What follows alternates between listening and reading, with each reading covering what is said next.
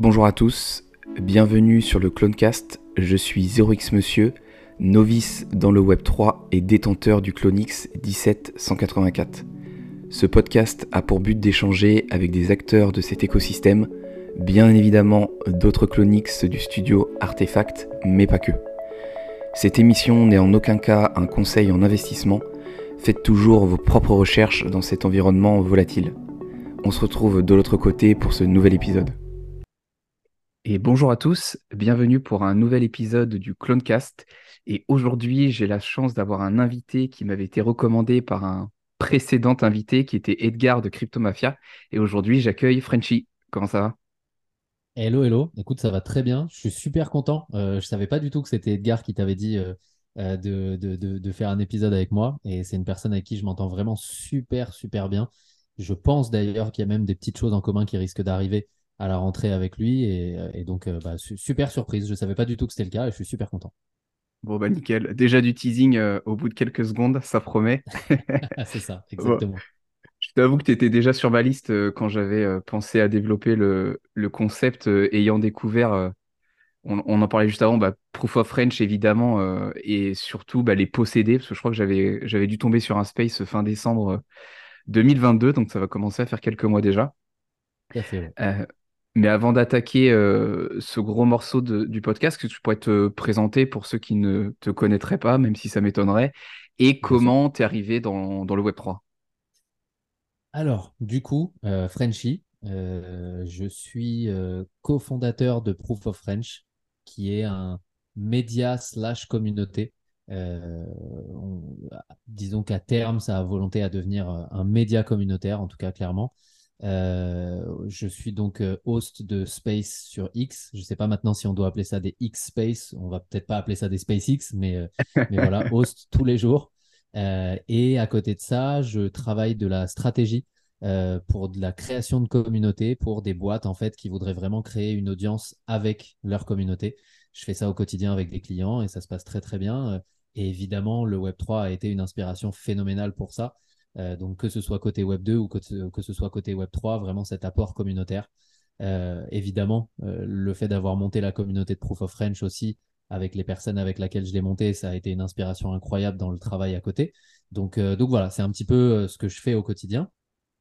Et puis, bah, pour ce qui est de mon entrée dans le Web 3, c'est assez intéressant parce que en fait, j'avais investi un petit peu d'argent. À l'époque, ça correspondait à beaucoup d'argent pour moi, qui était étudiant. Euh, et j'avais investi cet argent-là en 2017, euh, si je dis pas de bêtises, aux alentours de la fin 2017. Et on se retrouve en 2018 avec un énorme crash. Et moi, je ne sais pas du tout où, j'ai mis les pieds, en fait, si tu veux. C'est-à-dire qu'à l'époque, j'entendais des histoires comme dans chaque bull run, hein, comme à chaque pic. Euh, on est les personnes de l'extérieur, on entend cette histoire d'une personne qui a mis 100 dollars il y a 5 ans et qui est aujourd'hui multimillionnaire. Donc moi, je me suis dit, bah tiens, je vais mettre 3-4 fois plus et je vais devenir milliardaire peut-être dans quelques années. en fait, bah, forcément, euh, le moment où tu entends ça et où tu n'es pas du tout intéressé par la chose, bah, c'est le pic du bull run. Je me suis donc tapé une baisse, je crois, de 80 ou 90% en l'espace de quelques jours. Euh, on sait que le bear market de 2018, a posteriori, on s'en rend compte quand on est dans l'écosystème, était vraiment, euh, c'était un, un, vrai hiver. et donc moi, à ce moment-là, en fait, je retire tout. Je retire tout parce que n'ayant aucune connaissance de là où j'ai mis mon argent, comme n'importe quelle personne qui a peur, ce qui est tout à fait normal, je me dis, c'est une arnaque. Euh, j'enlève tout mon argent parce que le peu d'argent qui me reste, au moins, je vais le sauver. Je suis étudiant encore, euh, euh, j'ai encore des choses à payer à côté, etc. Donc, donc voilà, donc si tu veux, ça, c'est ma première entrée. Et puis, bah, évidemment, aux alentours de 2000, fin 2020, début 2021, quand on sort un peu des confinements et qu'on se retrouve à pouvoir faire des soirées avec des potes, Là, j'entends des amis à moi qui n'ont rien à voir avec le Web3 qui disent Ouais, t'as vu, euh, le Bitcoin, c'est en train de bien remonter. Là, je suis en train de faire de l'argent dessus. Et donc, par appât du gain, euh, mais par volonté de comprendre les choses, je me dis Bon, bah, c'est simple, je vais me remettre dedans parce que c'est trop dommage ce qui vient de se passer euh, et ce que j'ai raté comme opportunité financière. Mais en revanche, je ne mets pas un euro dedans sans avoir compris à 100% ce que je fais. Alors évidemment, plus le temps avance, plus tu comprends que tu peux jamais comprendre à 100%, mais je, m'intéresse et là, je tombe amoureux euh, de la philosophie de la décentralisation, de la philosophie et de l'histoire des cypherpunks derrière le Bitcoin et de tout ce qui en découle. Et je rentre tous mes potes continuent de rentrer comme jamais parce qu'ils ont l'impression que ça va exploser, que ça va aller au million. Moi, je commence à écouter un peu les conseils sur les vidéos que je, que, je regarde et je me dis, attends la prochaine baisse, il risque d'y avoir un moment où ça va bien redescendre. Là-dessus, la Chine, ça rate pas. Hein. La Chine annonce qu'elle bannit le minage en 2021, mars 2021, je crois, si je dis pas de bêtises. Tout chute de 60 ou 70% et je rentre à ce moment-là. Donc, c'est ma première vraie entrée dans le Web3. Ok, parce quand tu décides du coup d'y revenir une seconde fois, c'est que tu te dis, euh, j'en entends encore parler euh, deux ou trois ans après, c'est que c'est peut-être pas tant une arnaque que ce que j'imaginais euh, la première bah, fois. C'est ça. En fait, si tu veux, je me dis, bon, bah, c'est toujours là. je, je, n'y suis pas retourné, je me suis même pas renseigné dessus pendant trois ans. Tu vois, moi, j'ai totalement lâché l'affaire à 100%. Et en fait, je me suis rendu compte en regardant un petit peu qu'il y avait plein d'opportunités à côté desquelles j'étais passé. Par exemple, à cette époque-là, je m'étais inscrit pour avoir la carte bleue de quelque chose qui s'appelait Monaco à l'époque. si je dis pas de bêtises, je crois ne pas me tromper. Et en fait, Monaco, c'était l'ancêtre de crypto.com. Donc, si j'avais vraiment suivi pour avoir ma carte, eh ben, j'aurais eu du CRO, j'aurais eu une énorme allocation de CRO à la base parce que j'étais parmi les premiers et j'aurais sûrement gagné beaucoup, beaucoup, beaucoup d'argent grâce à ça. Donc, en fait, je me suis rendu compte que j'ai laissé plein d'opportunités passer. Et plutôt que de vivre dans le passé et dans les regrets, je me suis dit, bon, bah, c'est simple. Si tu y retournes, en revanche, tu y retournes pour les bonnes raisons. Et en fait, à la base, c'était des bonnes raisons financières. Et très, très, très, très vite, je me suis rendu compte que j'étais tellement amoureux de cette, de cette philosophie qui parfois peut sembler utopique, clairement, mais, mais tellement amoureux de ce qu'il y avait derrière et de ce que ça dégageait, que là, j'ai eu envie de rester pour d'autres raisons que uniquement les raisons financières.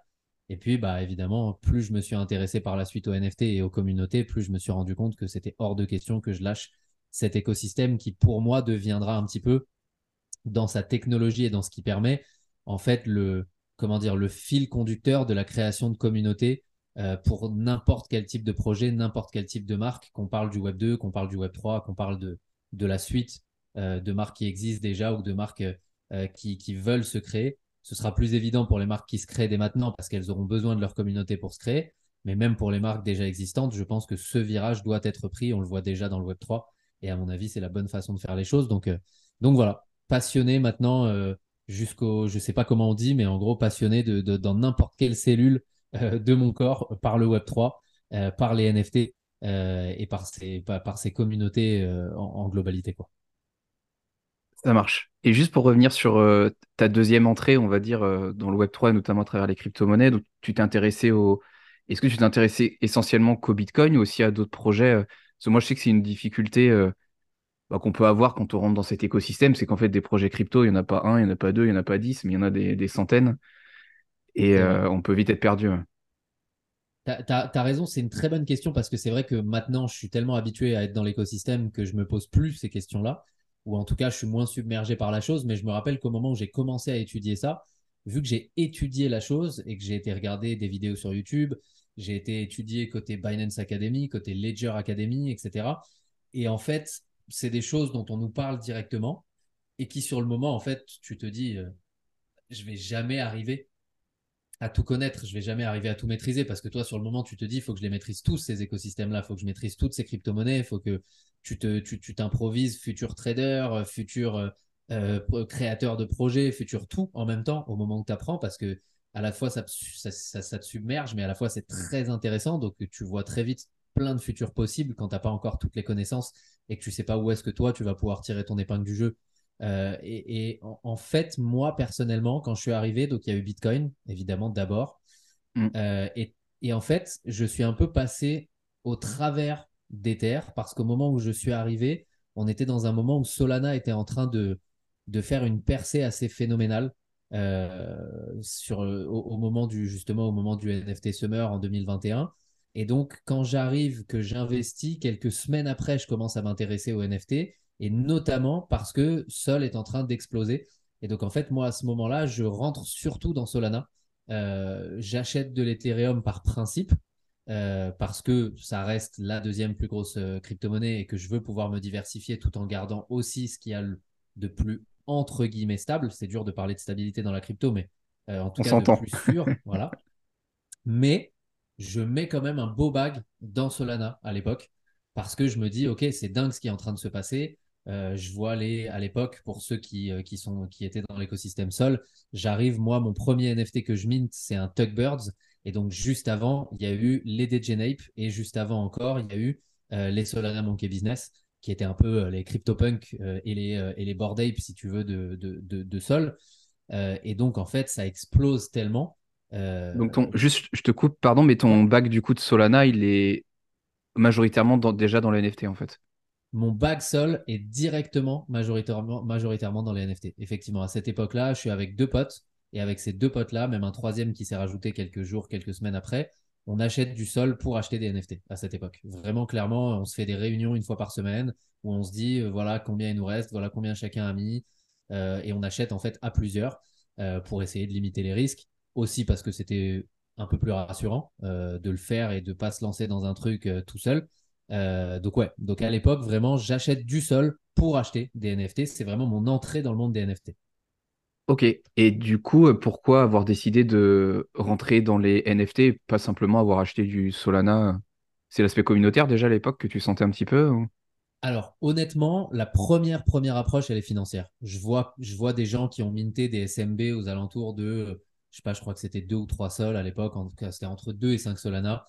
Et je vois les SMB qui sont à du 60, euh, 80, qui montent à 100, 120, 150, 300 en quelques jours. Euh, le sol vaut à l'époque 50 dollars. Donc en fait, très vite, tu te dis, OK, en fait, en dépensant 100 à 200 dollars, je peux me retrouver avec 20 euh, 000 dollars dans quelques jours. Donc là, à ce moment-là, si tu veux, c'est pas tant l'aspect communautaire, je suis certes très passionné par l'écosystème et tout ce qui en suit et, je m'y intéresse au quotidien et je l'étudie au quotidien à côté, mais je me dis aussi qu'il y a une très très très très grosse opportunité financière sur le moment côté NFT. Et en fait, bah, petit à petit, là, je me rends compte de la force de ces communautés-là.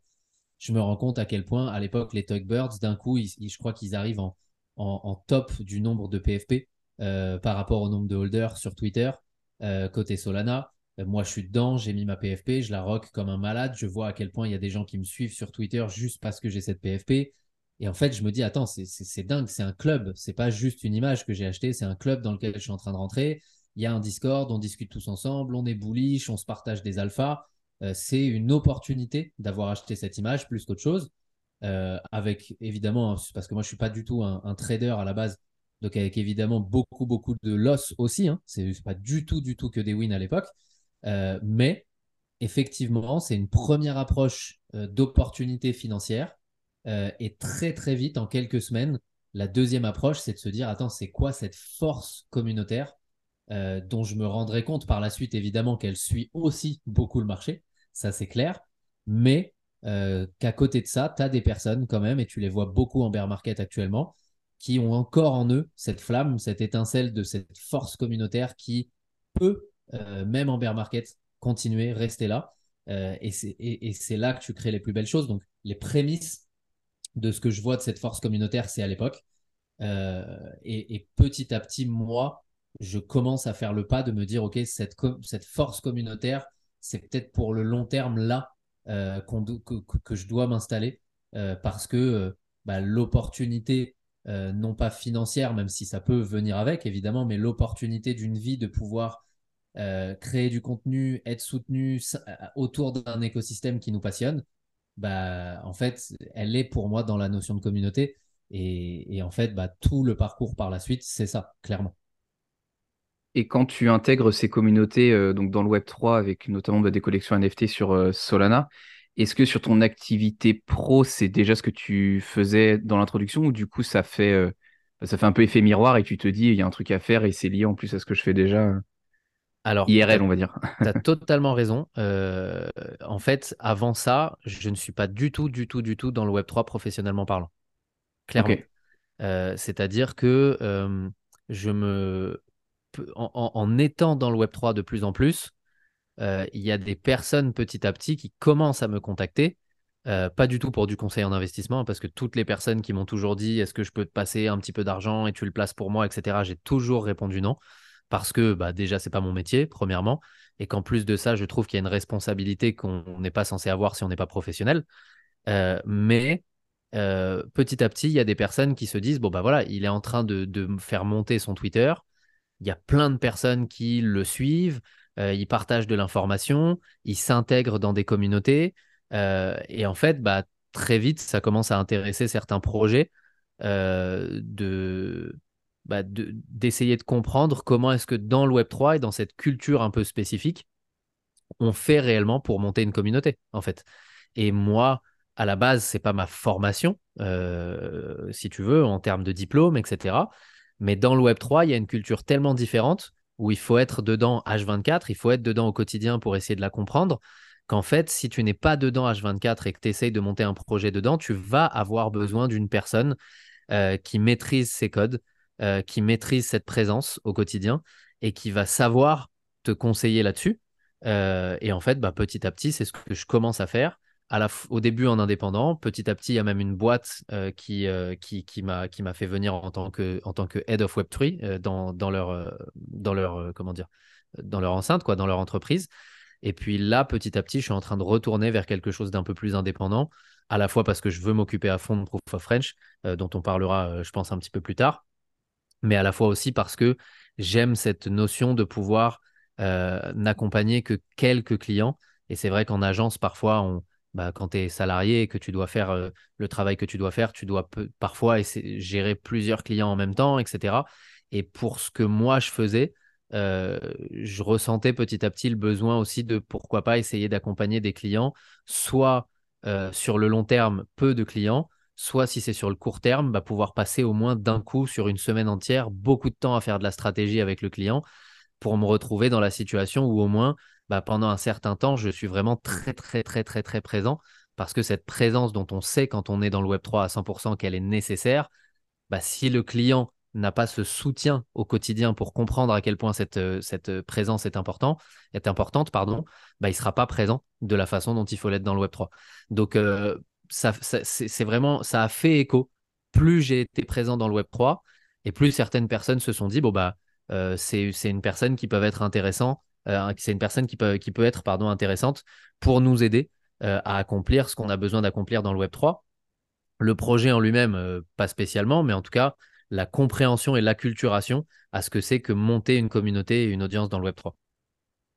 Donc finalement, ça allait super vite entre ton implication dans des communautés euh, NFT jusqu'à finalement bah, lier le Web3 à, ta vie professionnelle ça fait, En l'espace de quoi 6, 6 mois, un an, un peu plus peut-être? Exactement, 6 mois. Euh, parce que si j'y pense, en réalité, j'ai fait mon premier investissement en mars.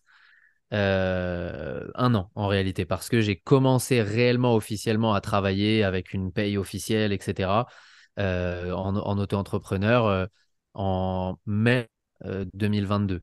Donc, donc un an. Voilà, en un an, euh, je me retrouve dans la situation où, euh, où effectivement, bah, je passe d'investisseur euh, à la fois au tout début dans le Web3 et dans la crypto à passionné de culture Web3, de NFT et de communauté, à bah, une personne qui essaye petit à petit de, transmettre un peu ces choses-là.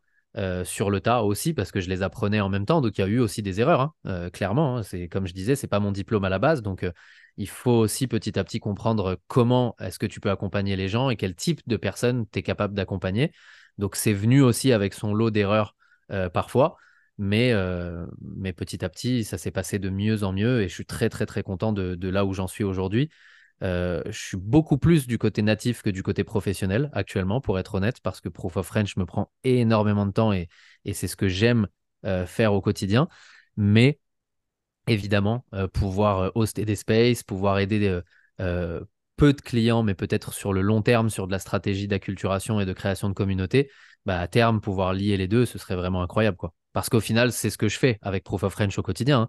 Je, crée une communauté, je ne suis pas seul, évidemment, dans cette démarche. et je pense que dans le Web 3, on ne peut pas avancer seul, à mon avis. mais c'est ce que je fais au quotidien, donc ça fait sens de pouvoir entre guillemets, euh, euh, transmettre aussi ce que j'apprends tous les jours euh, à des personnes qui soit n'ont pas le temps de les apprendre, soit ont besoin de les apprendre pour mener à bien leur projet. Quoi. Mmh. ouais, je comprends tout à fait. Et puis pour revenir sur ce que tu disais, il n'y a que ceux qui tentent rien qui ne se trompent pas. Donc ça fait partie du, du parcours aussi. Et, et, ça m'intéresse, mais es... parce que moi, je, alors, je suis pas, on va dire, je suis sur Twitter ou sur X maintenant depuis quelques mois, parce que bon, c'est un réseau qui est indispensable dans le Web 3, mais c'est pas un réseau que j'affectionnais à la base. Euh, je suis plutôt Instagram, YouTube. Et c'est vrai que j'ai l'impression euh, qu'on est un peu tous entre nous, les, les personnes du Web3, euh, NFT, crypto. et toi, du coup, ça, comment tu trouves par exemple des clients aujourd'hui ou comment tu as trouvé des clients il y a un an ou comment ils te sont découverts? Parce que je crois que tu communiques aussi sur LinkedIn, si je dis pas de Ouais, bêtises. Ouais, ouais, effectivement. Euh, bah, en Est-ce que peut-être une croyance que j'ai qui est pas vraie ou euh, Euh, alors moi, ça c'est, j'admets que j'ai eu beaucoup de chance euh, là-dessus. Tu vois, je t'ai dit que j'avais commencé avec, avec deux amis à moi, enfin trois amis à moi. Un de ces amis-là, euh, qui est dentiste en fait, a eu un patient. Il discute avec lui, il se rend compte que ce patient-là est en train de monter une boîte marketing dans le Web3. Euh, Incroyable. il dit du coup, euh, il dit du coup à ce patient, euh, bah écoute, j'ai un pote à moi qui, moi je suis un peu dedans, mais j'ai mon pote qui est en train de se mettre à fond dedans à 100% ça l'intéresse. On se fait un, on se fait une réunion à l'époque. On s'était même demandé tous les trois à l'époque si on n'allait pas lancer un projet, etc. Mais franchement, on était trop jeunes dans le Web3 pour ça. euh, parce que nous, on voulait vraiment lancer un projet long terme pour le coup.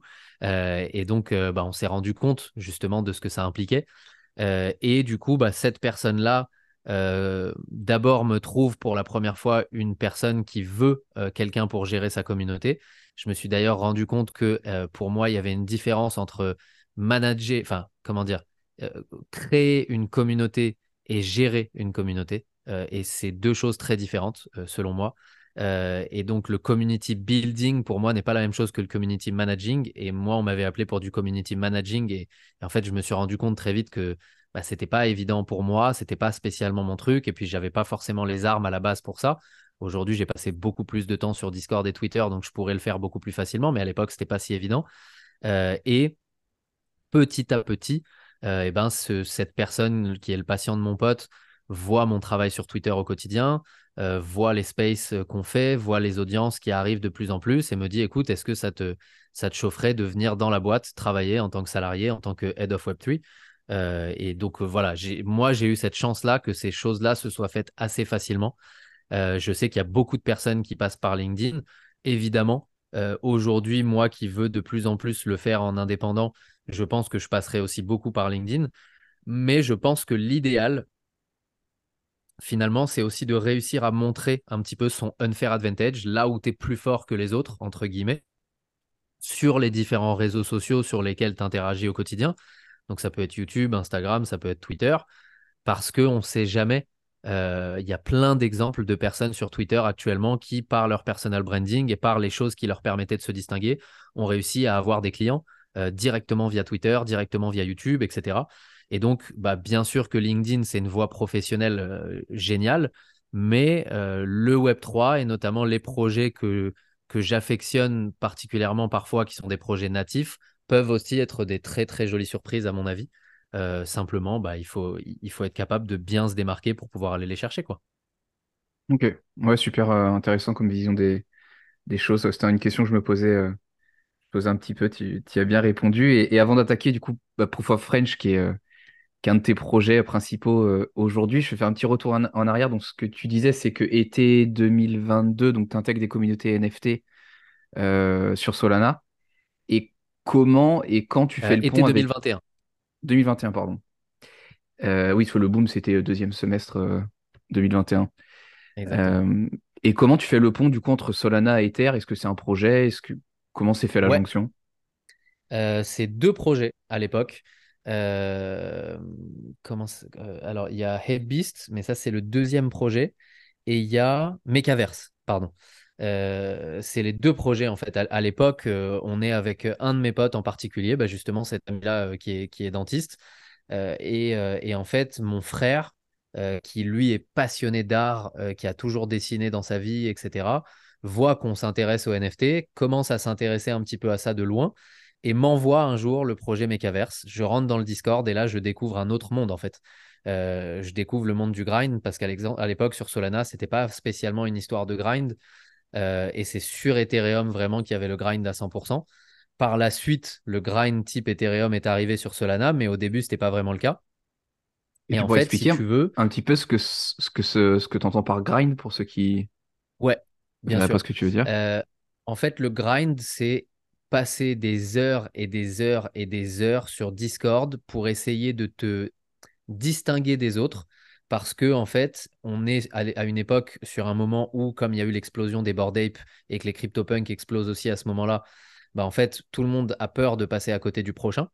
Euh, et donc, en fait, bah, on se retrouve avec des collections de 10 000 NFT, mais on a 150 000, 200 000 personnes dans le Discord qui veulent pouvoir y accéder. Et donc, bah, les projets commencent à mettre en place des whitelists.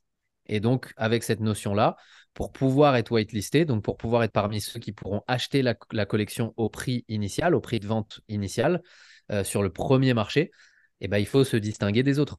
Et donc, bah, en fait, pour te distinguer des autres, tu avais au tout début des Discord où il fallait atteindre un certain niveau. Et pour atteindre ces niveaux-là, il fallait juste envoyer des messages. Et donc, ça devenait euh, dingue. Puis petit à petit, il y a eu la notion de niveau, mais ce n'était pas simplement le fait d'avoir un niveau qui te permettait d'avoir la whitelist. Le fait d'avoir le niveau te permettait d'accéder à d'autres channels où tu avais plus de facilité d'obtenir la whitelist. Puis il y a des gens qui sont mis à faire des fan art, des gens qui sont mis à faire des chansons, euh, etc. En fait, c'était ça le grind. C'était comment trouver un moyen de pouvoir se distinguer par rapport aux autres euh, et donc être sur la whitelist, être parmi les 8000, 10 000 personnes sélectionnées pour pouvoir acheter le NFT au prix initial. Euh, parce qu'on était dans une époque où, bah, pour donner un exemple, hein, pour Ape Beast, si je dis pas de bêtises, ça s'achetait 400 euros à peu près à la base.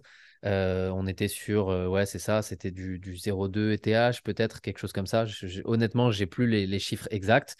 Et avant le reveal, ça se revendait aux alentours de, euh, juste au moment même où l'achat se fait. Les personnes les plus intelligentes ont même réussi à le vendre jusqu'à 15 ou 20 ETH en instantané. À l'époque, l'ETH était aux alentours de 3500 ou 4000 dollars. Hein.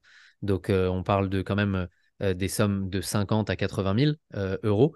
Euh, avant le reveal, pour les personnes qui voulaient euh, faire les choses un peu tranquillement, ça se vendait aux, alentours de 9 ETH.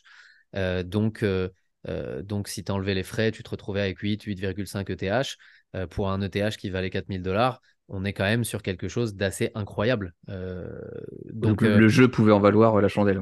Exactement. Tu te retrouvais face à des gens qui je, crois même qu'il y avait même des gens à l'époque qui créaient des intelligences artificielles, donc qui ne sont pas les IA d'aujourd'hui, mais, mais qui faisaient des messages à leur place et qui répondaient des choses plus ou moins intelligentes quand c'était euh, bien fait, on va dire, c'était plutôt intelligent, quand c'était mal fait, c'était assez évident, euh, pour essayer justement de farmer euh, ces whitelists, farmer dans le sens où en fait ils créaient plusieurs comptes et ils essayaient d'avoir la whitelist avec plusieurs comptes pour pouvoir essayer de multiplier ce genre de choses. Moi, à l'époque, j'étais vraiment très naïf, donc je le faisais moi-même avec mon compte. Euh, et j'avais mis aussi le compte de mon frère pour essayer, pourquoi pas, de le faire avec deux comptes. Euh, mais c'était honnêtement impossible, donc je me concentrais uniquement sur le mien. Euh, donc ouais, en fait, si tu veux, c'est vraiment là comme ça que je découvre l'écosystème ETH. C'est les multiplicateurs, en fait, qui sur Solana déjà me paraissaient invraisemblables. Et au moment où j'arrive sur ETH et que je vois en fait à la fois, je vois à quel point le marché est 10 fois plus grand, en fait, 15 fois plus grand, même 50 fois plus grand. Et ben là, en fait, je me rends compte du potentiel à ce moment-là financier. Euh, parce que vraiment, il faut, il faut le dire très sincèrement, à l'époque, on disait tous, ouais, cette communauté, elle est incroyable, mais au fond du fond, on voulait tous la whitelist et on savait aussi pourquoi on voulait l'avoir. Bien sûr qu'on avait en tête de se dire, si j'arrive à avoir le haut roll et donc en avoir deux, j'en vendrai un et je garderai l'autre à vie mais il y avait quand même cette notion de faire de l'argent. Et donc, c'est pas la notion la plus saine pour créer une communauté stable de personnes qui vont garder le NFT parce qu'ils veulent rester dans le projet. Euh, mais aussi, il y avait en face cette notion de projet qui bah, était tellement au balbutiement que c'était aussi très difficile de se dire je reste à 100% dans ce projet euh, parce que bah, voilà ce qu'est ce projet-là. Au final, tu c'est un projet qui, qui, qui se monte et tu arrives dans une sorte de tu vois, dans une situation un peu spéciale où tu ne deviens pas actionnaire parce que tu achètes un collectible, tu achètes une image, mais en même temps, tu as une sorte de retour sur investissement instantané parce que tu es en bull run et que tout le monde est en FOMO. Donc tout le monde veut acheter. Euh, et tout le monde a l'impression qu'il va pouvoir faire de l'argent dessus. Euh, donc tu vois, tu arrives dans une sorte d'entre-deux, en fait, où c'est difficile de rester parce que tu es dans un projet qui en est à ses tout débuts. T'es pas, tu vois, attends des choses de la part de ces projets-là parce qu'ils viennent de lever beaucoup de fonds. Tu attends des annonces de fous furieux, alors qu'en fait, bah, c'est un projet qui vient à peine de se créer et de lever des fonds. Et en même temps, bah, tu as quand même la possibilité, alors même que c'est le tout départ, de faire des retours sur investissement phénoménaux. Donc, tu as un peu le cul entre deux chaises, entre la passion de la communauté qui est en train de se créer et de ce projet qui pourrait, pourquoi pas, faire quelque chose un jour, et les retours sur investissement qui sont assez impressionnants et tu es au balbutiement d'un projet. Donc, si tu es intelligent, tu te dis, la plupart des startups, 99 des startups fail euh, dans le Web 2. Il n'y a pas spécialement de raison que ce soit pas le cas pour le Web 3 non plus. Donc, euh, donc voilà, tu te retrouves dans cet entre-deux qui n'est pas désagréable, hein, euh, puisque tu dois choisir entre l'amour pour un projet ou des retours sur investissement assez intéressants.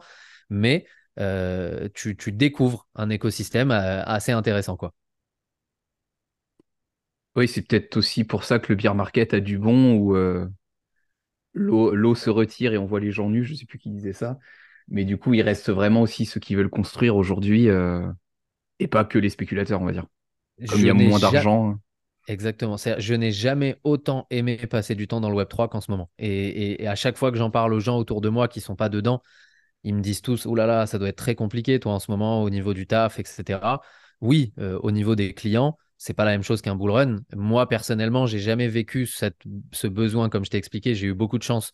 Donc, jusqu'à aujourd'hui, je n'ai jamais vécu le besoin de prospecter pour pouvoir euh, stabiliser ma situation euh, côté fiat, entre guillemets.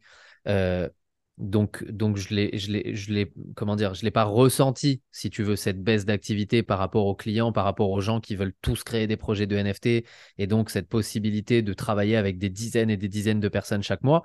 Donc moi, en fait, personnellement, la seule façon dont je l'ai vécu à chaque fois, c'est bon, bah, je suis à fond dans le Web 3. En même temps, je travaille avec un client ou pour une boîte. Euh, et je continue de faire ce que j'aime dans le Web 3 au quotidien. Je continue d'être sur Twitter, évidemment un peu moins parce que j'ai des calls avec les clients, que je dois gérer des choses.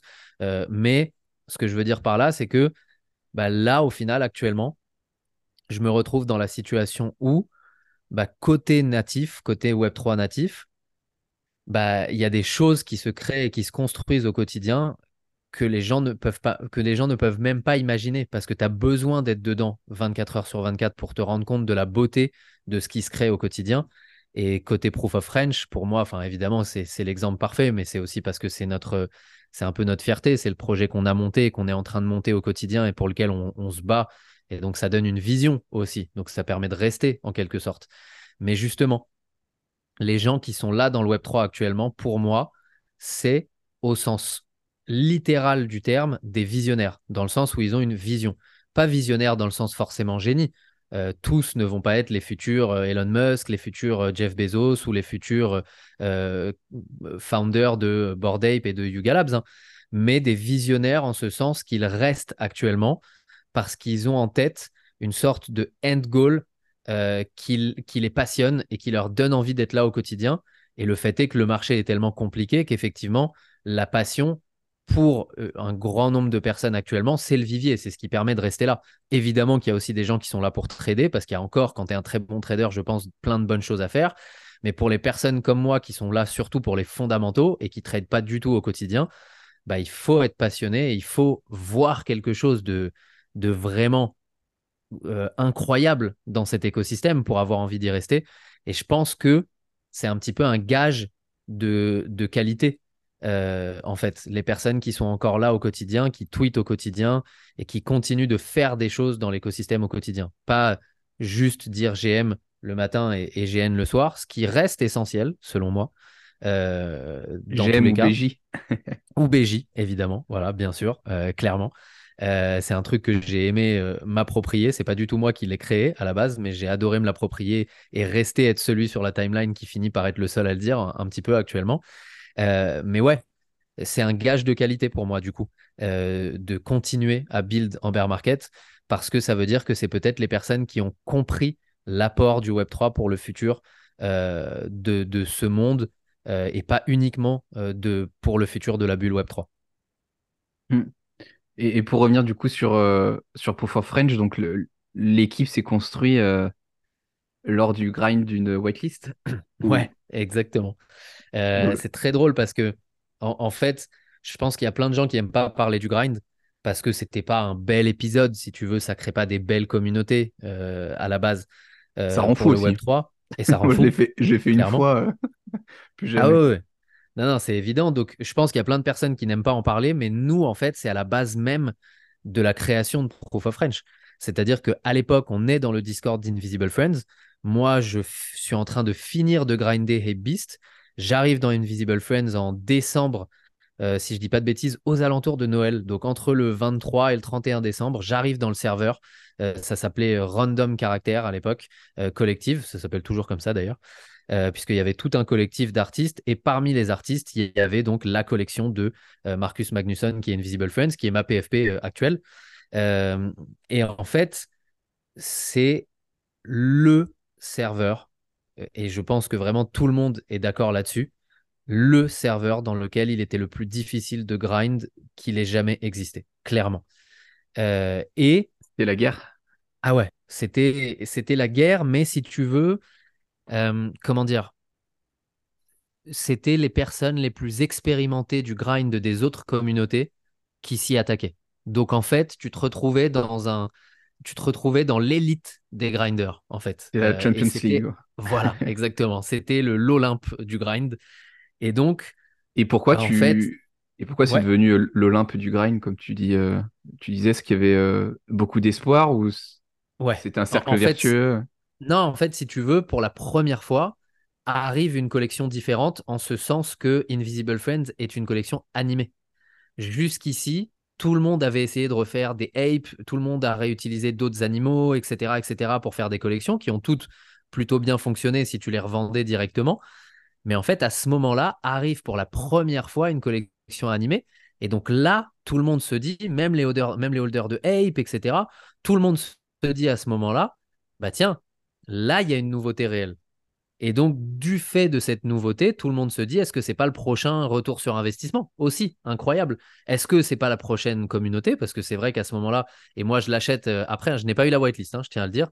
Euh, je l'achète après, moi, donc je me dis c'est la future communauté. À ce moment-là, je me dis c'est peut-être le prochain Yuga Labs, moi, euh, Invisible Friends, en fait, parce qu'il y avait quelque chose de dingue et de nouveau. Et pour la première fois, il y avait une nouveauté. pour la première fois depuis les CryptoPunk, puis les Bored Ape. Et donc, bah en fait, si tu veux, évidemment que je ne suis pas le seul à, me poser cette question-là à l'époque. Euh, et donc, bah, se réunissent euh, à cet endroit-là, puisque là, il y avait une question de niveau qui te permettait d'accéder à des nouveaux channels. Tu avais le niveau 10 avec des nouveaux channels, le niveau 20 avec des nouveaux channels, et à chaque fois dans ces nouveaux channels, des nouvelles chances d'obtenir la whitelist. Et en fait, c'était tellement difficile à obtenir ces différents niveaux euh, que plein de personnes abandonnent, vraiment abandonnent. Et en fait, bah, moi et quelques personnes, euh, sur lesquelles je crois qu'il y en a un seul, non deux parmi nous qui ont eu la whitelist, euh, euh, et ben on décide quand même de continuer jusqu'au bout, jusqu'au bout, jusqu'au dernier jour. Il y a eu des soucis en plus à l'époque avec le channel francophone, et je pense que c'est la raison, pour laquelle j'ai pas eu la whitelist à l'époque, c'est-à-dire que le modérateur, à l'époque, je crois que son nom c'était ODK, si je dis pas de bêtises, avait, avait créé un faux compte en plus euh, et parler avec ce faux compte pour pouvoir se whitelister lui-même pour avoir des Invisible Friends en plus, alors même qu'en tant que modérateur, il en avait déjà le droit à deux, si tu veux. Et donc, les gens de la team, les, les, gens de la commu s'en sont rendus compte, ont remonté ça au head mode, qui s'en rend compte et qui supprime le modérateur, euh, tout en lui laissant quand même son Invisible Friends en tant que modérateur euh, gratuit, si je dis pas de bêtises, et, et en fait, à partir de ce moment-là, ils, ne s'occupent plus du channel francophone. En fait, ils ont laissé le channel francophone à l'abandon. Et en fait, si tu veux, à ce moment-là, on est dans une situation où dans l'écosystème, euh, dans les channels français des différents, euh, des différents euh, comment dire, projets de NFT, il y a un grind très, très, très malsain, en fait, avec des gens qui sont capables de screenshot des messages pour aller les envoyer au modérateur pour dire ouais lui vous voulez lui donner la whitelist mais regardez ce qu'il a dit sur le projet. Euh, bref des jalousies qui se mettent en place des individualismes très très très très très compliqués. Alors évidemment il y a beaucoup d'argent en jeu hein, donc on peut comprendre qu'il y ait des enjeux énormes. Mais en revanche ça devenait quand même beaucoup plus malsain dans le channel français euh, que dans d'autres channels euh, à tel point qu'il y a même des projets par la suite qui ont en créant les différents channels de langue éludé, euh, oublié de mettre en place des channels francophones parce qu'en fait, ils savaient qu'il y avait beaucoup trop de scandales qui explosaient dans les channels francophones. Euh, c'était devenu ah, vraiment, euh, voilà, tu vois, c'était vraiment devenu monnaie courante. Et donc, bah, à ce moment-là, justement, avec ces personnes-là, dont certains ont eu la whitelist, mais pas tous, euh, on avait monté un petit serveur Discord où on parlait entre nous au quotidien, où on organisait un petit peu comment on allait aller dans les différents projets, quel projet il fallait essayer de suivre, quel projet, euh, dans quel projet on allait essayer de se mettre en vocal pour montrer qu'on est bien présent, etc., etc. Et en fait, bah, dans ce petit serveur qu'on a créé, on se dit il faut qu'on arrête d'aller dans les channels français parce qu'on va être mal vu. Euh, il faut qu'on commence à aller dans les channels un peu plus internationaux, etc., etc. Et de là, moi qui suis bilingue, bah, évidemment, c'était un petit peu plus simple pour moi. Euh, donc, je commence à un peu, si tu veux, à, être comme un poisson dans l'eau.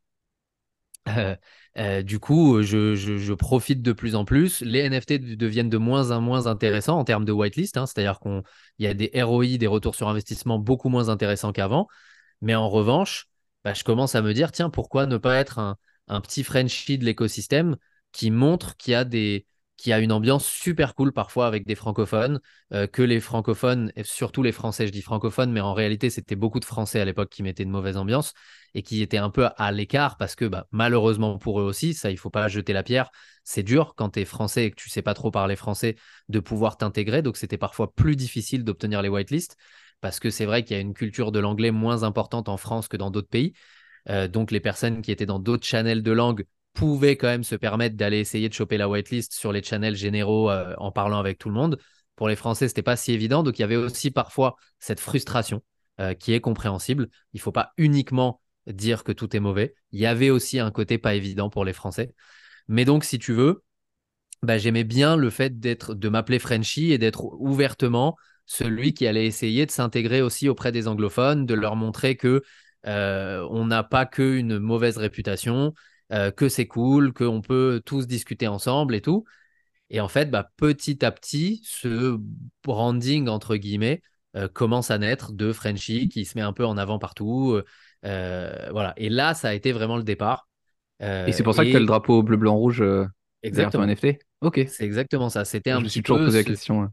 Tu vois, c'était un petit peu en, France, mettre un drapeau bleu, blanc, rouge euh, à sa fenêtre ou autre, parfois ça peut être un peu mal vu. Euh, mais dans le monde des NFT, les gens quand même aiment bien la France, aiment bien la réputation de la France en termes de, euh, en termes de bouffe, en termes de pays de l'amour et ce genre de choses. Donc c'est pas, ça n'a pas la même connotation si tu veux.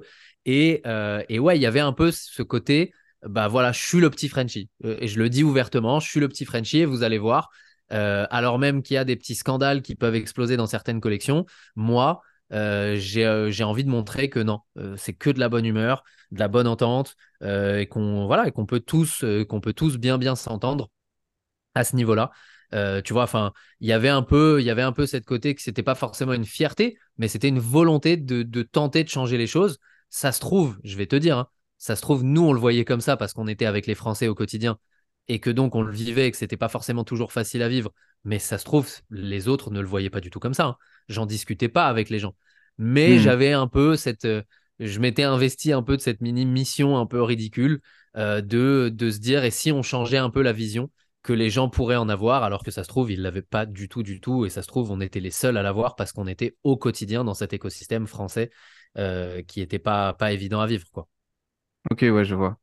Et du coup, tu disais que tu n'as pas eu la whitelist, donc tu as quand même décidé d'acheter le NFT de la collection euh, après coup. Exactement. Je, alors, je ne regrette pas du tout. Euh, évidemment, financièrement, c'est pas une, c'est pas une opération incroyable, mais j'ai eu aussi des belles opérations auparavant, auparavant donc euh, je suis loin d'être à plaindre par rapport à d'autres personnes. Et puis surtout, bah, je l'aime bien en fait ce NFT. Je l'ai choisi au moment où je l'ai acheté. J'étais content de l'avoir. tu vois, enfin, donc il y a un côté un peu, il y a un côté un peu historique derrière. Euh, j'ai pas tout holdé côté euh, Invisible Friends. Quand j'ai acheté des choses, j'ai revendu aussi d'autres choses pour pouvoir récupérer de l'argent, pour pas que ce soit une opération uniquement à perte, euh, ou en tout cas pas autant qu'à la base. Mais, euh, mais ouais, j'y suis attaché quand même. je pense qu'aujourd'hui, ça fait un petit peu partie de mon branding. Je serais pas, je suis pas la personne qui pense que c'est indispensable de garder sa PFP. je pense qu'on peut très très bien travailler les choses sans. Je pense qu'on peut changer mais je trouve qu'au début, c'est intéressant d'avoir une sorte de d'élément identitaire qui te distingue des autres via ce, ce NFT, cette PFP en globalité, euh, avant peut-être de bouger vers un autre type de branding, etc. Euh, ça pourrait être le moment d'ailleurs. Euh, c'est juste qu'actuellement, je n'en trouve pas une qui m'intéresse énormément ou qui me donne vraiment envie de changer. mais voilà, j'y suis pas attaché au sens amoureux et indispensable du terme, mais j'y suis attaché parce que historiquement, ça fait vraiment partie de l'histoire des choses et que bah, en vrai, sans cette PFP, il n'y a pas Proof of French non plus. Euh, on va en parler là, bien sûr. Euh, en vrai, ça vient d'Invisible Friends. Clairement, ça vient du grind chez Invisible Friends. Sans ça, je n'aurais pas rencontré les personnes avec qui je cofonde Proof of French euh, et je n'en serais pas là où j'en suis aujourd'hui en bear market, complètement passionné, alors même que bah, en termes de marché, c'est pas si évident que ça, quoi. Ouais, et puis la, bah, la jonction est parfaite, hein, j'ai même pas eu besoin de la faire. du coup, tu, tu co-crées ou tu crées Proof of French, et vous êtes combien en tout? Vous êtes trois à avoir lancé le projet? à la création, à la création, on est quatre. et maintenant, on est trois. Euh, pour des notions de différents euh, qui sont pas euh, comment dire comment dire qui sont pas gravissimes, c'est-à-dire qu'il n'y a pas aujourd'hui de mésentente avec cette personne qui n'est qui n'est plus là. Mais mm. si tu veux, avec le bear market arrivant, tu as des personnes qui sont moins, moins présentes que d'autres, etc. Et donc, bah forcément, il y a un moment où il faut faire une sorte de, de mise à jour, de remise à zéro, au moment où tu te dis, est-ce que vraiment tout le monde est prêt à aller jusqu'au bout? Et donc, bah, en fait, forcément, bah, il y a aussi des personnes qui ont, qui n'ont pas la même implication parce que peut-être elles n'ont pas aussi une vision aussi claire et évidente du futur euh, au moment où le bear market arrive et où ça devient beaucoup, beaucoup, beaucoup plus difficile côté NFT. Euh, et donc voilà, il y a un moment où il y a une des personnes qui est partie, euh, mais évidemment sans aucune animosité du tout pour le coup. on s'entend encore très très bien et on discute encore dans, le, dans le serveur qu'on avait créé à la base où, on s'était tous retrouvés, les, grinders d'Invisible Friends euh, qui, qui, étaient devenus une petite famille à l'époque. Et donc de cette petite famille, bah, quatre personnes, puis aujourd'hui trois, sont devenus les cofondateurs de Proof of French. Euh, en fait, si tu veux, ça, il y a deux étapes pour en arriver à Proof of French. Évidemment, ensuite, il y a une troisième énorme étape depuis quelques semaines qui est la gamification. Mais dans la création, il y a deux étapes. il y a un projet NFT qui, à l'époque, euh, donne de l'espoir à tout le monde qui s'appelle Possessed. Euh, c'était aussi un projet animé.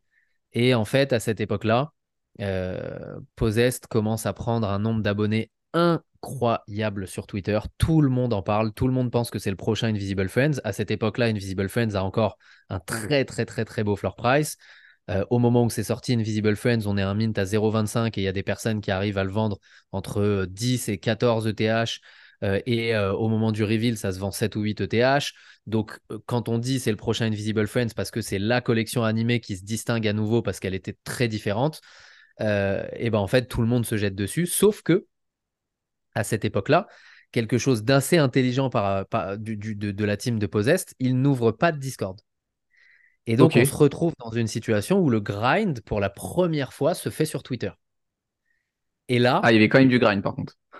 Exactement. En fait, si tu veux, là arrive une situation dans laquelle on se rend compte qu'en fait, les plus gros influenceurs, bah, du coup, ont tous leur whitelist très facilement. Pourquoi? Bah, Parce qu'ils vont faire des giveaways, des trucs comme ça, et que donc, bah, en fait, être influenceur sur Twitter et avoir beaucoup d'abonnés, ça te permet d'avoir la whitelist très facilement. Donc déjà, ça, là, tu te dis, bah en fait, sur Discord, je ne peux pas devenir influenceur parce que je passe d'un Discord à un autre, je ne gagne pas des points d'expérience, je ne gagne pas des abonnés.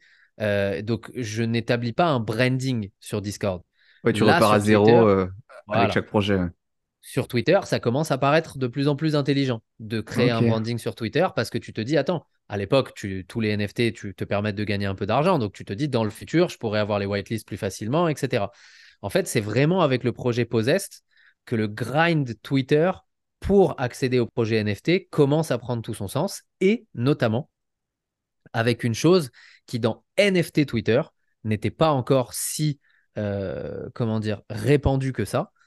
Et ben en fait, des gens commencent à créer des space Twitter sous le nom de The Possessed Community et où ils parlent du dernier sneak peek, où ils parlent entre eux, etc., etc. Petit à petit, les founders sur lesquels tout le monde a mis les notifications vont par surprise venir dans les spaces et dire on vous voit. Et donc, en fait, bah, les personnes qui ont créé ces spaces-là euh, bah, commencent à prendre des tonnes d'abonnés. Euh, les gens veulent venir dans les spaces, veulent venir monter parler pour pouvoir se faire voir en espérant que les founders vont venir ou que les founders regardent de loin avec leur alt account et ce genre de choses. Et en fait, il y a une folie des space Twitter qui commence à monter. Tout le monde crée son space, son space possessed à l'époque. Et le souci, enfin, l'avantage pour moi étant bilingue, c'est que je peux monter dans ces spaces-là, si tu veux. Je peux aller parler. En plus de ça, moi, je, fais du rap euh, à côté. J'ai fait du rap pendant très longtemps. Donc, il y avait un space que j'oublierai jamais, euh, notamment organisé par un mec qui s'appelle Zuko, euh, que j'embrasse. Si un jour il l'écoute, même s'il parle pas du tout français, mais si un jour il entend ça, ce mec a vraiment eu un impact de ouf sur ma vie côté Web3. il crée un, truc qui s'appelle le dimanche le Cypher Sunday et les gens viennent rapper. Et en fait, bah, moi, évidemment, c'était un élément différenciant incroyable. J'étais le français qui rappait en français dans ce space-là. Euh, et donc, très vite, ça m'a permis de monter dans les spaces, de rapper, de tout ça, de me différencier et donc très vite d'avoir la whitelist via Twitter et aussi de prendre en abonné, etc. Et euh, en fait, bah, à ce moment-là, comme je m'appelle Frenchy, que j'ai un drapeau français sur ma PFP, et bah, je commence à recevoir des messages de plein de gens qui me disent Ouais, c'est génial. Est-ce que tu sais s'il y a des moyens pour les personnes qui parlent pas trop anglais bah, de voilà d'essayer aussi de pouvoir essayer de, se faire voir un petit peu, de se montrer pour essayer de, euh, de choper la whitelist, etc. Et à côté de ça, les personnes avec qui cette petite famille du Web 3 qu'on a créée côté Invisible Friends, euh, avec qui je discute au quotidien, je discute avec eux et me disent bah ouais en fait même pour nous peut-être que ce serait cool si on veut essayer de choper la whitelist facilement plutôt qu'essayer de faire des fan art ou ce genre de choses qui n'est pas forcément évident. Est-ce qu'on n'essaierait pas de faire le space francophone de Posest et en fait, bah, on décide de le faire. Et ça s'appelle du coup Les Possédés. C'est vraiment la traduction The Possessed en français, Les Possédés. Et donc, on crée à l'époque Les Possédés. Oh, c'est énorme, je vois tous les liens euh, au fur et à mesure, c'est incroyable. et, mais c'est vrai, tu vois que c'est pas évident dans la tête des gens forcément. Euh, et en fait, bah, on crée le space Les Possédés une fois par semaine. Et de là bah, les personnes qui sont euh, les gens comme Zuko, les gens comme euh, euh, des, il y avait des, personnes qui s'appelaient Bravo, Fiesta, etc., qui à l'époque étaient un petit peu les rois de ces spaces de Posest, viennent soutenir le space francophone, donc viennent dans le space même s'ils comprennent rien. Le space francophone est de plus en plus vu. Et donc, la team de Posest, petit à petit, voit de plus en plus les gens qui sont là et les plus actifs de la team, enfin de la team, de la communauté des possédés ont tous eu la whitelist. Alors, ça n'a pas été un succès, euh, Posest, euh, en termes de floor price, puisqu'il y a eu beaucoup de temps avant le, avant le drop et il drop en plein bear market avec un prix assez élevé pour l'époque, etc. Donc, on n'est pas du tout sur un succès, mais bah, en fait, comme on a tous eu la whitelist très rapidement, il y a un moment où on se dit euh, bon, est-ce qu'il faut aller chercher la whitelist d'autres projets? Ou est-ce qu'on n'essaye pas de se dire que avoir les whitelists, on a un proof of concept, on peut y arriver. Donc si on décide de tous s'y mettre, on va l'avoir. Donc peut-être essayons de réfléchir à autre chose. Et en fait, bah, là justement, le noyau, euh, les, quatre cofondateurs, euh, moi y compris, bah, on finit par se dire, écoute, on discute tous les jours en Discord, dans Discord, euh, en VC. On se partage les informations, tu as vu ce qui vient de sortir, tu as vu ce qui vient d'arriver, etc. Bah, en fait, faisons-le dans un space. Euh, il y a peut-être des gens qui ont envie, eux aussi, d'avoir ces informations qu'on se partage en direct au quotidien entre nous et qui nous permettent parfois d'être en avance, parfois pas, mais parfois d'être en avance sur certaines choses euh, ou simplement de euh, pouvoir partager du contenu intéressant sur les réseaux. Moi, je me servais de ces informations. Dès qu'on parlait d'un truc et que je le trouvais incroyable, bah, je tweetais dessus, tu vois. Et donc, en fait, bah, on se dit, utilisons le space pour ça. Utilisons aussi, pourquoi pas, le space pour faire venir euh, des, des, personnes euh, incroyables euh, de, de, l'écosystème à, discuter avec nous. Ça pouvait être des artistes, comme ça pouvait être des builders de projets, tu vois. Et en fait, à l'époque, on fait un space par semaine qui s'appelle le space des possédés. Quoi. C'était vraiment le, Monday space, le soir, le, le, lundi à 21h30, je me rappelle. Et puis, bah, petit à petit, en fait, si tu veux, commence à arriver une mode des spaces quotidiens euh, par certains fondateurs de projets, notamment à l'époque Ryan Carson, euh, qui faisait une daily dose. Euh, et en fait, bah, de, tout ça, en fait, de toute cette influence, on finit par se dire que ce serait bien nous aussi de faire pour nous aussi de faire des spaces quotidiens. Est-ce que ce serait pas plus intéressant ça demande plus de travail, évidemment. Euh, c'est du taf, hein, euh, tous les jours de travailler ces choses-là. Et c'est la raison pour laquelle j'arrête pas de dire co-founder euh, et pas founder, parce que je pourrais le dire si tu veux. Je pourrais dire que je suis founder et chacun de nous trois pourrait dire que je suis founder. Mais c'est tellement un travail d'équipe. J'ai conscience que moi, je suis celui qu'on voit le plus parce que je suis celui qui se met le plus en avant sur Twitter, je suis celui qui monte dans des spaces anglophones toute la journée, j'essaye d'en faire mon taf au quotidien, ce qui n'est pas forcément la, même euh, comment dire, les, les et, et Soussou, les deux autres co-founders, n'ont pas forcément les mêmes possibilités au quotidien que moi euh, pour le faire. Donc j'ai conscience que très souvent on me voit porter Proof of French et que donc on me dit c'est toi, le, toi le founder de Proof of French, mais j'insiste sur la notion de co-founder parce que bah, sans Pic, euh, les news, clairement, je ne pourrais pas les faire au quotidien. J'ai plein de choses à faire côté taf, j'ai plein de choses à organiser. Si je veux pouvoir continuer à monter mon Twitter de la façon dont je veux le monter, bah, tout ça, c'est des choses dont on ne se rend pas compte, mais qui prennent des heures euh, d'aller agréger euh, toutes ces informations pour pouvoir ensuite en parler, euh, en discuter juste avant le space, s'informer les uns les autres pour pouvoir faire un space le plus qualitatif possible. En fait, tout ça, c'est un vrai, vrai, vrai travail d'équipe. On a des chroniqueurs maintenant avec nous. On a Kanji et le filmopathe, on a La Cause qui est arrivé récemment. Tout ça, toutes ces choses-là, et il y a même peut-être un nouveau chroniqueur qui arrivera bientôt, d'ailleurs, on espère. Euh, en fait, toutes ces choses-là. T'as dit quoi? Elon Musk. Voilà, Elon Musk. Euh, si tu nous entends, on t'aime, mon ref. Euh, non, mais tu vois, toutes ces choses-là, en fait, POF ne pourrait pas être ce que c'est aujourd'hui, ce que j'estime, moi, être un média super qualitatif natif Web3. Et qui évidemment, hein, sous plein d'égards, doit avancer et continuer de se perfectionner, mais que j'aime profondément, tout ça n'existerait pas sans euh, cette communauté, cette intelligence collective, à la fois des cofondateurs, à la fois des chroniqueurs, et à la fois, en plus de ça, j'insiste là-dessus parce qu'on a Flo Flo, Gaeshi et Kapu qui nous aident au quotidien sur le contenu parce qu'il y a plein de nouveaux contenus qui va arriver à partir du mois de septembre, que ce soit sur Twitter et sur LinkedIn. Tout ça, en fait, sans cette force communautaire, parce qu'évidemment, aujourd'hui, tout le monde le fait avec l'envie de le faire et le plaisir, hein, parce qu'aujourd'hui, euh, Proof of French, c'est un choix qu'on a fait en bear market de, de faire en sorte de, comment dire, de ne pas faire payer les choses côté proof of range quand des projets veulent venir, euh, veulent essayer d'aller de, de, parler à notre audience ou ce genre de choses. Ça nous permet aussi, à côté de ça évidemment, de garder une énorme indépendance éditoriale et c'est très important pour nous de la créer à 100% et aussi d'imposer des choses aux projets qui viennent nous voir parce qu'ils ont parfois l'habitude de, tu vois, de devoir payer pour pouvoir se mettre en avant dans des AMA ou des DAO ou des choses comme ça. Euh, nous, c'est pas le cas, zéro, vraiment zéro. Mais du coup, on impose des choses, notamment via notre gamification. Euh, et, euh, et, en fait, euh, c'est un pari. Et donc, si tu veux, d'avoir des personnes qui sont autant présentes au quotidien, à créer des chroniques chaque semaine, à être présentes dans le Discord, à être là pour la soirée jeu le mardi soir à 21h30 tous ensemble, à faire une réunion le lundi soir tous ensemble qui prend du temps.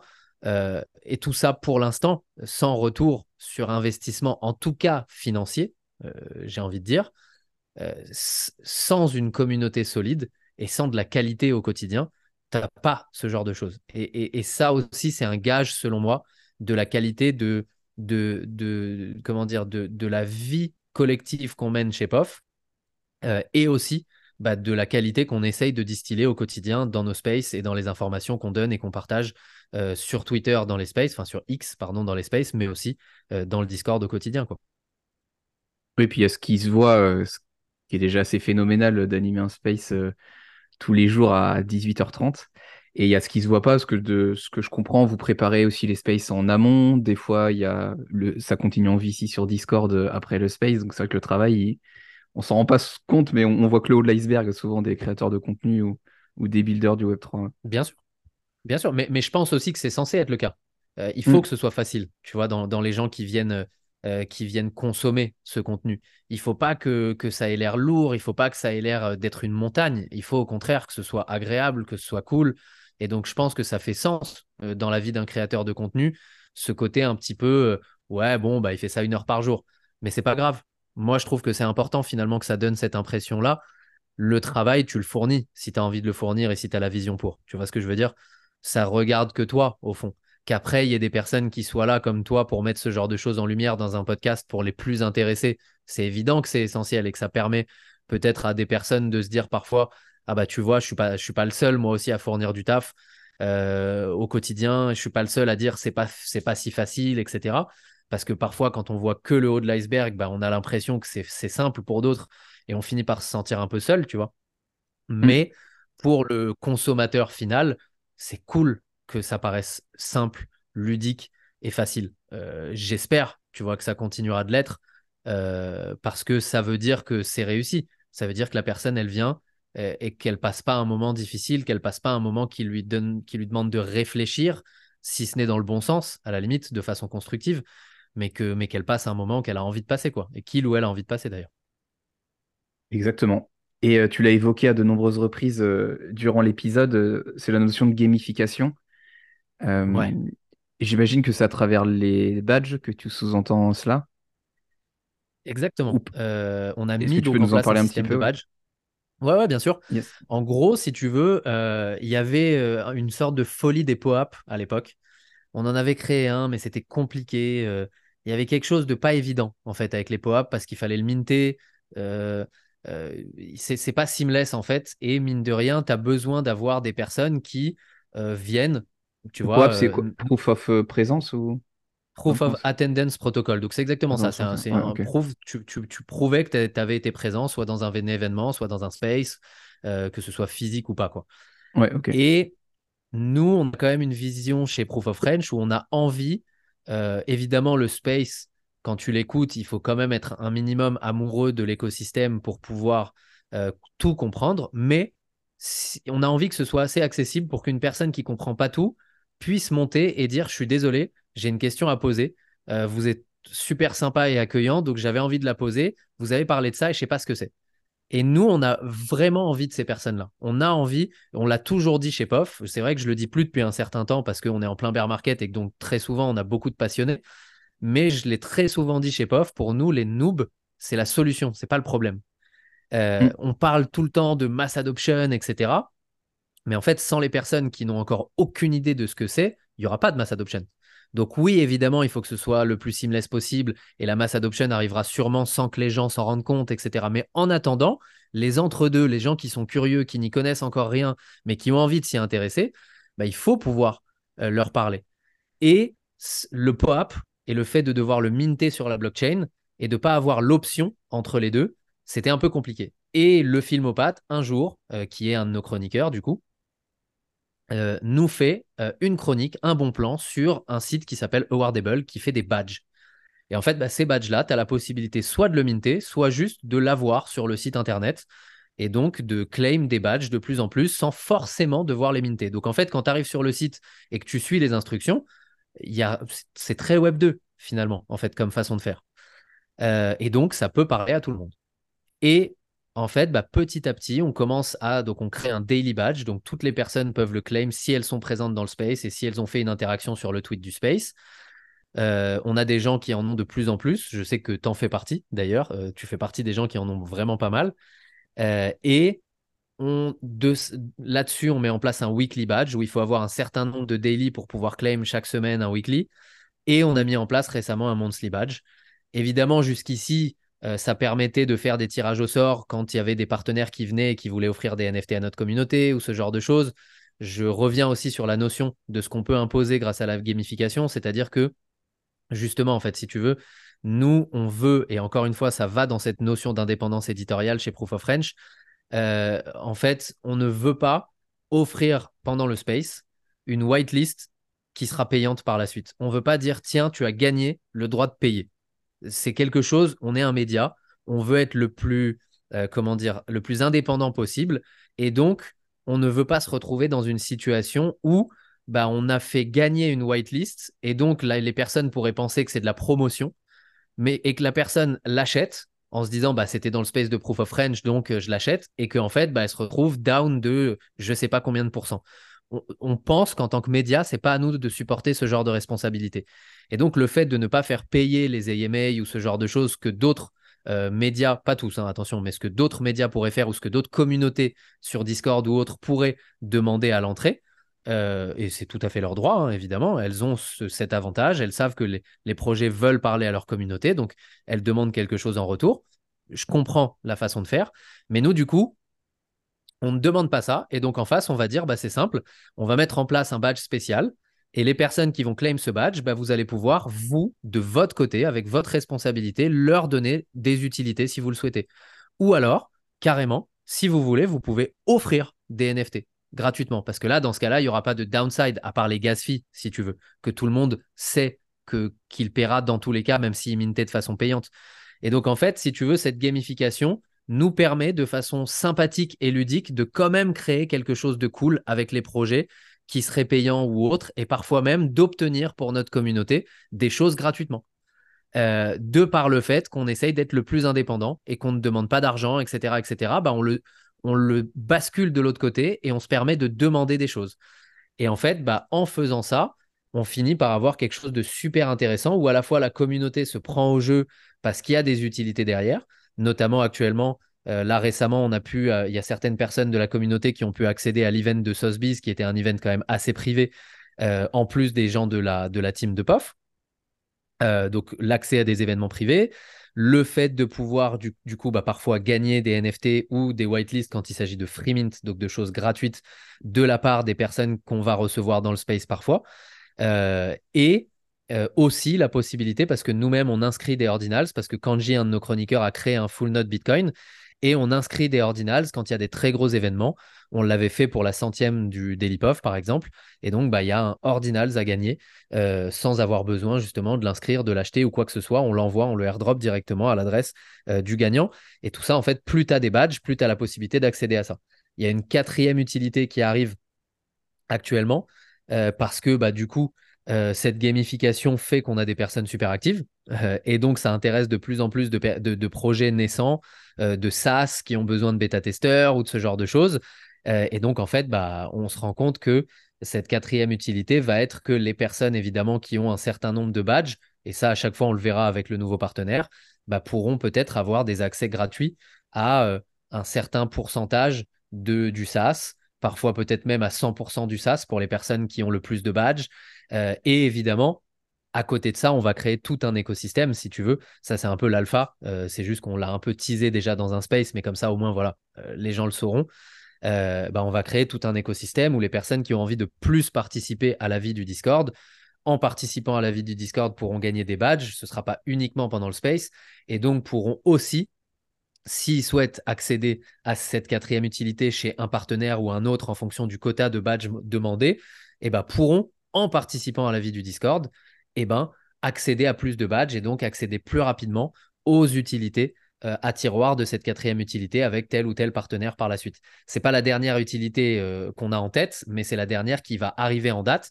Euh, donc voilà, cette gamification en fait nous permet de donner des accès à notre communauté, parfois euh, en l'ouvrant à tout le monde, à tous ceux qui ont des badges, euh, grâce à des giveaways, parfois en limitant à ceux qui ont plus de badges et qui sont plus présents. Et ça, en fait, on s'en rend compte, c'est en train de devenir précieux à la fois pour nos partenaires et à la fois pour nous.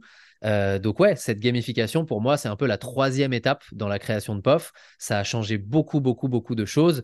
et en fait, bah, ça permet tout simplement aux personnes qui veulent participer à l'écosystème de POF bah, d'avoir aussi des rewards face à ça.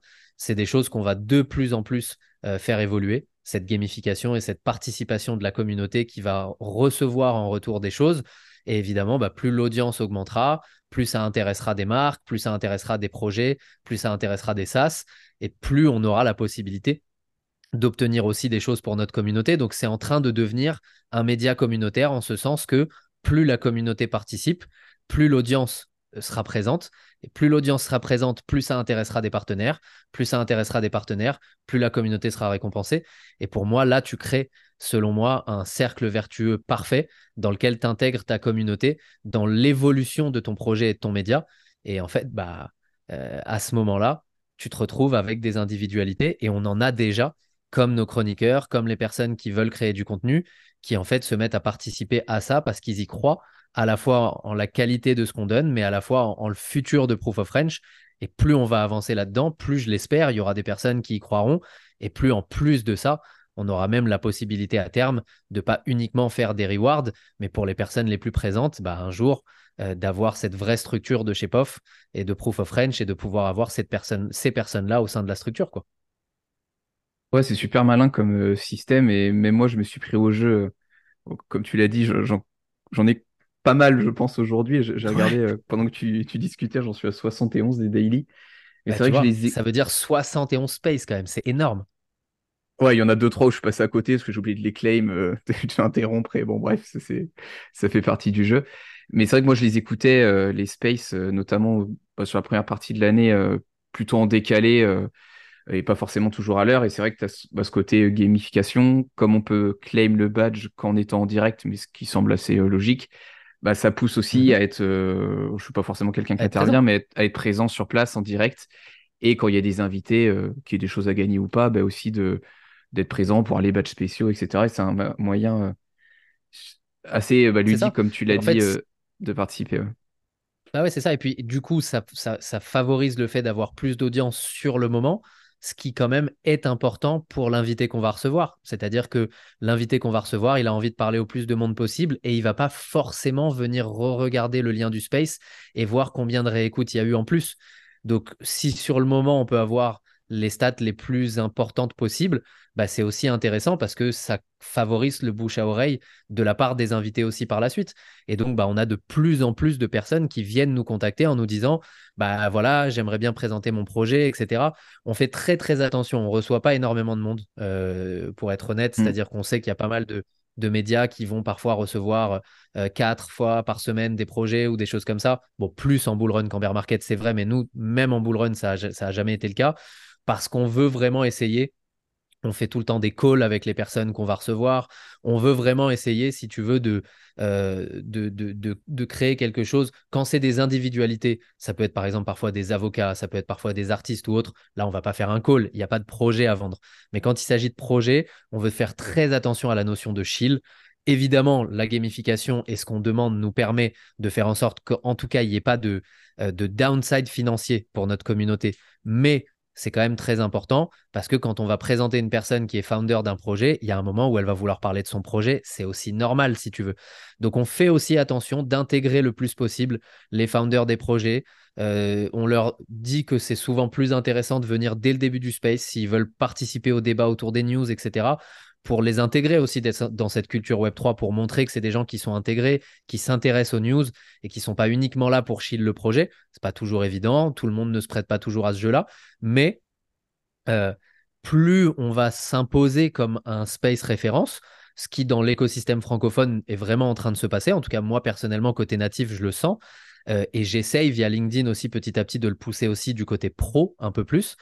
Euh, et ben plus on va réussir à imposer ces choses-là, plus je pense aussi les founders, quand il s'agira de projets, auront envie de s'intégrer encore plus à cette culture, à venir dès le début du space, à discuter, à venir débattre, parce que c'est tellement fait sous forme de assez ludique, il y a de la bonne humeur, euh, même les personnes qui sont pas les plus connoisseurs, entre guillemets, on va dire, et parfois c'est, aussi notre cas, bah, on est là pour se poser des questions et pour se faire évoluer les uns les autres et confronter nos idées. Donc, euh, donc voilà, je pense qu'à terme, ça deviendra quelque chose d'assez intéressant. Ça deviendra un écosystème vraiment cool, Proof of French.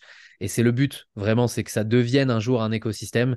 Euh, euh, c'est difficile quand on dit le mot écosystème parce que les gens voient quelque chose de tellement large.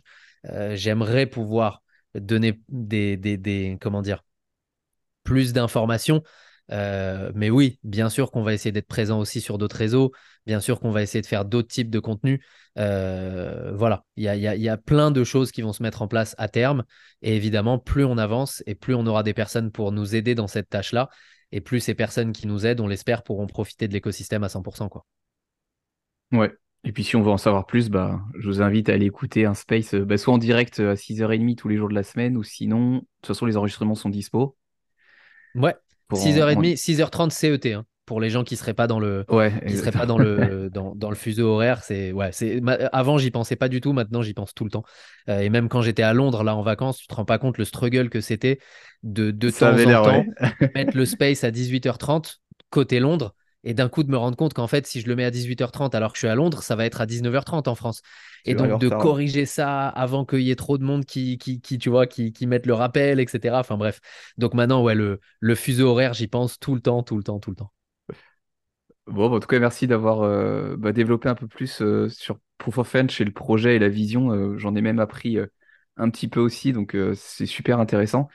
Et avant d'arriver au, à la question de fin, moi, ce qui est assez parlant, je trouve, sur ton parcours, c'est qu'en fait, tout est lié finalement de, du début du grind de Whitelist, alors que finalement, bah, là, avec la notion de gamification, je ne vais pas dire que ça y ressemble parce que c'est différent et et mais à ce côté, euh, s'investir aussi dans la communauté et être récompensé à, à, plus ou moins long terme.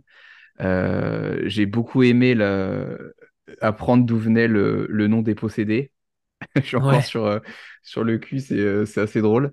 Mais je trouve que ouais, tout est assez lié. Puis maintenant, plus tu as lié bah, le côté Web3 aussi avec ta vie pro assez vite au final, comme on l'a évoqué tout à l'heure. Donc ça, c'est assez bah, en fait, intéressant de le voir. C'est intéressant ce que tu dis sur le grind et l'investissement. Pour moi, c'est vraiment la différence entre les deux en fait. C'est-à-dire que dans un cas, tu espères, dans l'autre, tu construis. Mm. Et pour moi, c'est vraiment la différence entre un projet comme Proof of French. Tu vois, aujourd'hui, il n'y a pas de NFT pour rentrer chez Proof of French.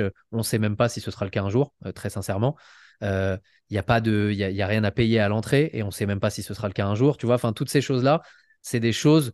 Euh, et dans tous les cas, toutes les si un jour il devait y avoir ce genre de choses, euh, ce qui vraiment pour le coup, quand je dis c'est, on ne sait même pas si ce sera le cas, c'est qu'on se pose pas la question si tu veux au quotidien pour l'instant. Si un jour ça devait être le cas, toutes les personnes qui sont en train d'accumuler leur badge aujourd'hui, évidemment euh, que ce sera pas pour rien, si tu veux. Donc là, il y a une notion non pas de grind, mais de construction parce que il n'y a pas d'espérance. On n'est pas en bull run sur un projet PFP euh, qui fait écho au board ape et qui donnerait l'impression que tu vas pouvoir faire de l'argent dessus. On ne sait même pas s'il y aura des NFT ou de l'argent à l'entrée euh, de Proof of French pour le coup. Euh, parce que ça peut se trouver ailleurs. si on devient un, écosystème autour de ce média, on sait très très bien qu'il y aura des, possibles investisseurs qui pourraient être intéressés par ça à terme. donc on verra en fait quelle sera la meilleure formule. Il y en a plein, on les a toutes réfléchies et pour l'instant on ne se pose absolument pas la question d'en mettre une en place. Et bah, en fait, si tu veux, c'est là qu'il y a la différence. C'est que du coup, on n'a rien à faire miroiter aux personnes qui sont là, si ce n'est au quotidien. Il y a des gens qui vont vouloir venir vous parler. Ils, vous, ils voudront peut-être offrir des cadeaux. Il y a des événements, comme Proof of French devient de plus en plus intéressant. Ils voudront peut-être vous inviter. Si vous voulez, c'est même pas obligatoire. Si vous voulez, prenez des badges et vous pourrez en profiter de la meilleure des façons. Il n'y a pas a pas une espérance au-delà euh, financière, etc., qui, je pense, bah, crée la différence entre le grind et l'investissement et la, et la construction. Quoi. Exactement, exactement. Eh ben écoute, euh, Frenchy, on va se diriger vers les trois dernières questions de fin euh, que je ne t'ai pas posées avant, comme ça tu les as pas préparées. Donc euh, rassure-toi, elles, sont assez faciles. Donc les trois, questions les trois questions que j'aime bien poser à la fin, c'est la première, si tu pouvais avoir n'importe quel NFT, tu aurais budget limité, quel serait-il? Hmm. Quelle bonne question. Alors, je vais hésiter entre deux choses et je vais te donner un réel choix au final.